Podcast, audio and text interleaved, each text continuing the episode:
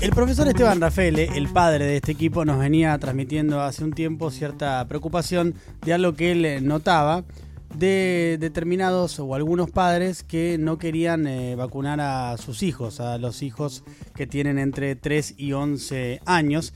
Y esto, claro, trae algunos inconvenientes. A esto, a esta percepción que el profe atinadamente tenía, nos venía comentando, se suma ahora el ministro de Salud de la provincia de Buenos Aires, Nicolás Kreplak, quien comenta que el 35% de los niños y niñas menores de 11 años todavía no se, se registró para eh, vacunarse.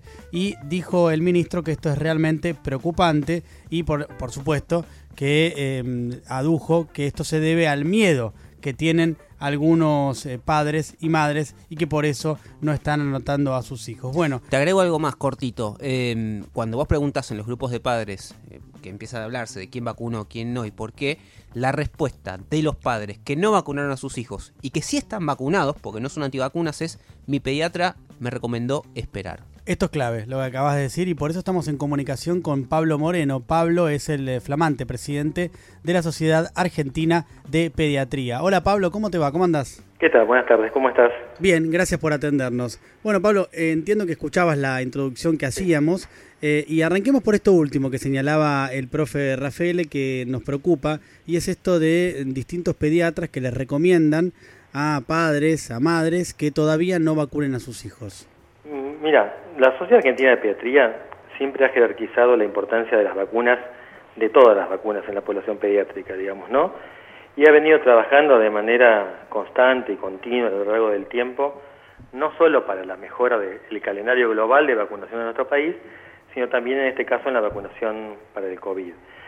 Nosotros sabemos que las vacunas, nosotros siempre decimos, son un derecho y también son uno, lo decimos, es una obligación nuestra sociedad, digamos, y entendemos que puede, las, dudas que a lo mejor pueden existir en las familias, pero nosotros hacia nuestros socios, o sea, hacia los pediatras, hemos emitido ya, digamos, los documentos, digamos, eh, asegurando un poco, digamos, las características de las vacunas que tenemos disponibles en este momento en el país, y también ya existe en el país el primer reporte, digamos, de los CESAVI. Los CESAVI son los efectos secundarios relacionados a la vacunación, eh, y en este caso específicamente la vacunación por COVID y que también son, digamos, eh, muy pocos muy pocos los casos que, presenta, digamos, el Ministerio de Salud de Nación.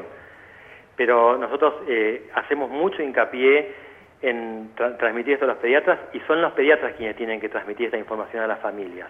La mayoría de nuestros asociados eh, está alineado y, digamos, y defiende la vacunación y esto me parece que es, que es clave. Mm. Pero también entendemos que hay temores en, en, algunas familias y también hay movimientos de padres, digamos, eh, que no quieren la vacunación contra el COVID, eh, nosotros estamos al tanto, digamos, de la situación de lo que pasa en, digamos, en la comunidad. Pablo, eh, si hay un papá o una mamá que nos está escuchando y todavía tiene algún tipo de temor de vacunar a su hijo menor de 11 años porque el pediatra le infundió de alguna manera algún temor adicional, ¿qué le dirías? Yo le diría algunas razones para, para pensar en la vacunación de su hijo. Primero, la carga por enfermedad existe un riesgo en la pediatría, que si bien es pequeño, digamos, porque la enfermedad pediátrica es, en la mayoría de los casos han sido leves, existe la posibilidad de tener, digamos, algún caso grave.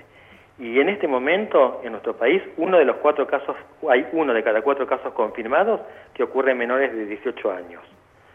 Y dentro de este grupo de, digamos, de, de este ítem que digamos el riesgo existe, existe una entidad nueva en la pediatría, nueva descrita, digamos, al COVID, que se llama síndrome inflamatorio multisistémico relacionado a COVID, que se presenta post-enfermedad de COVID y que puede tener formas graves.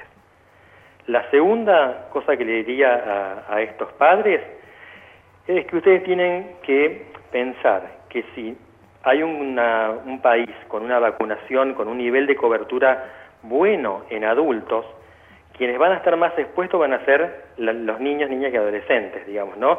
Van a ser el grupo más susceptible para contraer la infección. ¿Y por qué es importante que los chicos se vacunen?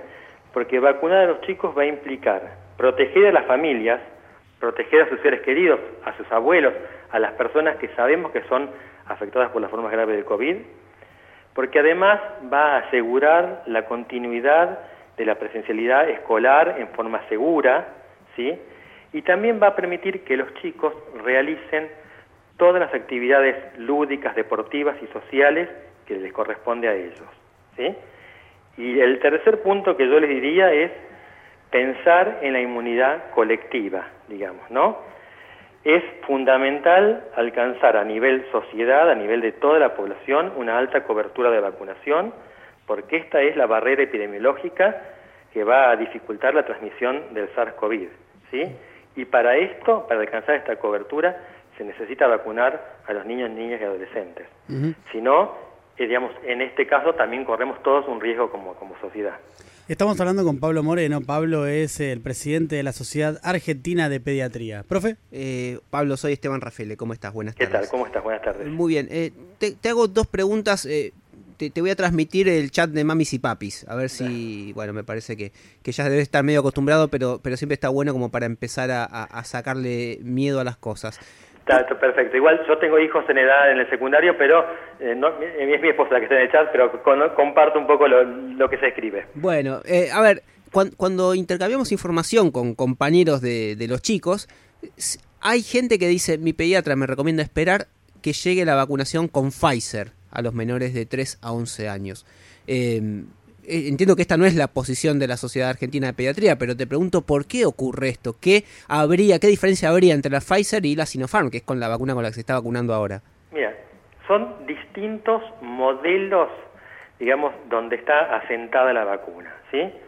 Eh, en el caso de la vacuna para Sinopharm, es un modelo que se llama a virus inactivado, es un modelo muy usado en el mundo, es la misma, es, eh, a ver, para que sea similar a la vacuna antigripal que nos colocamos todos, todos los, Sí, todos los años. Sin ¿sí? preguntar, digamos, vas y te pones esa vacuna. que se ponen todos, eh, digamos, eh, en los últimos 20 años y nadie preguntó eh, cuál es el modelo cómo, o cuál es la base donde está sentada la vacuna, ¿sí? Eh, usar un modelo, digamos, la vacuna Sinopharm es de las que, inclusive en el reporte de nuestro país, es la que ha reportado el menor número de efectos adversos, ¿sí?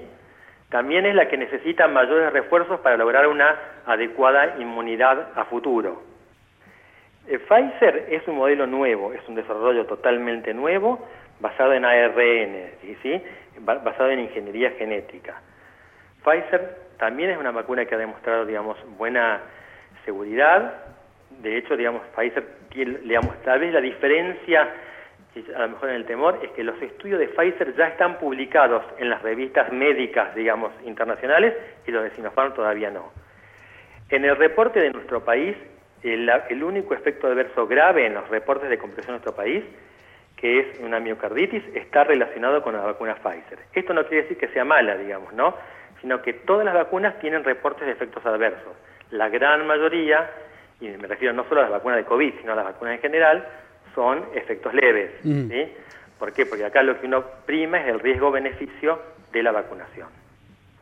Ah, pero lo que te quiero decir, así como hay padres que dicen que, hay, eh, que están esperando Pfizer, también tenemos, porque nos han llegado notas a la sociedad, de padres de adolescentes que piden no ser vacunados con Pfizer y ser vacunados con Sinopharm para que, que intervengamos, que la sociedad se expida ante el gobierno, porque en adolescentes están algunos reportes que son escasos en Estados Unidos de manifestaciones de miocarditis relacionadas a la vacunación con Pfizer.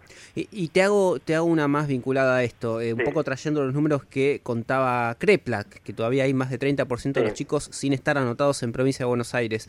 Eh, y ha habido distintas comunicaciones, idas y vueltas también que se transmitieron en algunas notas periodísticas. Eh, ¿Por qué crees que no hay una voluntad tan determinante en vacunar a los chicos como la hubo en la vacunación de adultos? ¿Qué está, falta qué está fallando? Te pregunto desde el lado médico, ¿no? Desde donde ustedes pueden ahí hacer un poco más de fuerza. Yo creo que hay dos cosas. Primero, la sensación de que los niños no se enferman o que no van a tener formas graves, digamos, ¿no?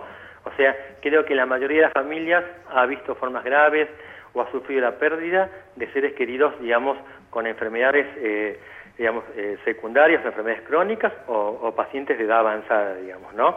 Y me parece que esa sensación hace, digamos, que, digamos que, que lo que sabíamos, que los chicos la mayoría de las formas son leves y, que a lo mejor eso es un poco reticente. Y me parece también que hubo demasiadas idas y vueltas, digamos, en las estrategias comu- comunicacionales digamos, en, a tres, cuatro semanas, y me parece que eso también puede haber influido un poco en, la desconfianza. Me parece que hay que trabajar, este trabajo es, no, digamos, es un trabajo donde el, Estado juega un rol fundamental en asegurar y transmitir garantía a la población de que las vacunas son seguras y, además han cumplido el proceso de, aprobación. El ANMAT, que es el organismo nacional que aprueba, encargado de, la, aprobación de, vacunas y medicamentos, las ha aprobado, digamos. Sí, y también están los ministros de las provincias que entiendo que hay un consenso absoluto para aplicar la vacunación, con lo cual ahí parece haber distintos pasos del Estado, eh, del Estado tendientes a agilizar esto. Exactamente. A ver, de hecho, las vacunas han sido aprobadas por el, el COFESA. Todos sabemos que en nuestro país la salud es federal el COFESA es la reunión de todos los ministros de salud de nación, lo que se acuerda en el COFESA se cumple en todas las jurisdicciones del país y el COFESA está totalmente alineado con, digamos, la estrategia de vacunación del Ministerio de Salud de Nación. Bien. Eh, me parece que hay que trabajar, hay que difundir, hay que evitar, digamos, hay que em, trabajar mucho en la comunidad para bajar a lo mejor la ansiedad de los padres, calmar los miedos, y me parece que es un trabajo que, tenemos que hacer todos. Por un lado la comunidad, por otro lado las sociedades científicas trabajando con, nuestros asociados, que son los, médicos de cabecera de las familias, y por otro lado el Estado, digamos, eh, mostrando digamos, los datos o los resultados. Y yo creo que cuando estén publicados en, revistas internacionales médicas los estudios de Sinopharm, ahí probablemente digamos, va, va a haber mayor tranquilidad. Recordemos que todas las vacunas que se están usando eh, han sido todas aprobadas con aprobaciones de emergencia en todo el mundo, digamos, la vacunación cuando empezó, el, digamos, el año este, hace un año en, el mundo empezó sin los trabajos publicados de ninguna de las vacunas, inclusive la que nos pusimos nosotros los adultos. Mm, mm. Ahora, eh, Pablo, eh, igual entiendo por todo lo que decís eh, que desde la Sociedad Argentina de Pediatría certifican que la vacuna es segura y recomiendan a todos los padres y madres que se den la vacuna, que le den la vacuna a sus hijos menores de 11 años. La, la vacuna primero está aprobada por el organismo regulador nacional que es el ANMAT. La vacuna en estos grupos etarios demostró ser una vacuna segura y efectiva. ¿sí? Utiliza, Sinopharm utiliza una plataforma conocida que es virus inactivado, similar a muchas vacunas del calendario nacional. La vacunación contribuye a disminuir las poco frecuentes pero posibles formas graves de la enfermedad en la pediatría, ¿sí? y la mortalidad obviamente en el grupo pediátrico, pero también disminuye el número de personas susceptibles y evita los contagios familiares. Y esto es un hecho muy importante, o sea, es una manera, yo digo, de, que los niños pueden cuidar a sus abuelos, digamos, ¿no? Y además favorece la presencialidad escolar. Los pediatras estamos hoy viendo los estragos del aislamiento en los niños, digamos, ¿no? O sea, nosotros decimos que hay, los chicos fueron las víctimas ocultas de la, de la pandemia. Eh, tenemos un aumento notable de pacientes con adolescentes con trastorno de conducta alimentaria, con autolesiones y, con intentos de suicidio, que es un tema del cual nadie habla, digamos, y que esto es consecuencia del aislamiento y la pérdida de conexión con sus pares, y también estamos presenciando una caída de las coberturas de la vacunación de las vacunas del calendario por el no acceso a la consulta médica cuando fue el periodo de aislamiento obligatorio. Y este es un problema con digamos, gravísimo con el cual vamos a lidiar los próximos 5 a 10 años. Bien, es Pablo Moreno, el presidente de la Sociedad Argentina de Pediatría. Gracias Pablo por la entrevista. Gracias a ustedes. Hasta luego.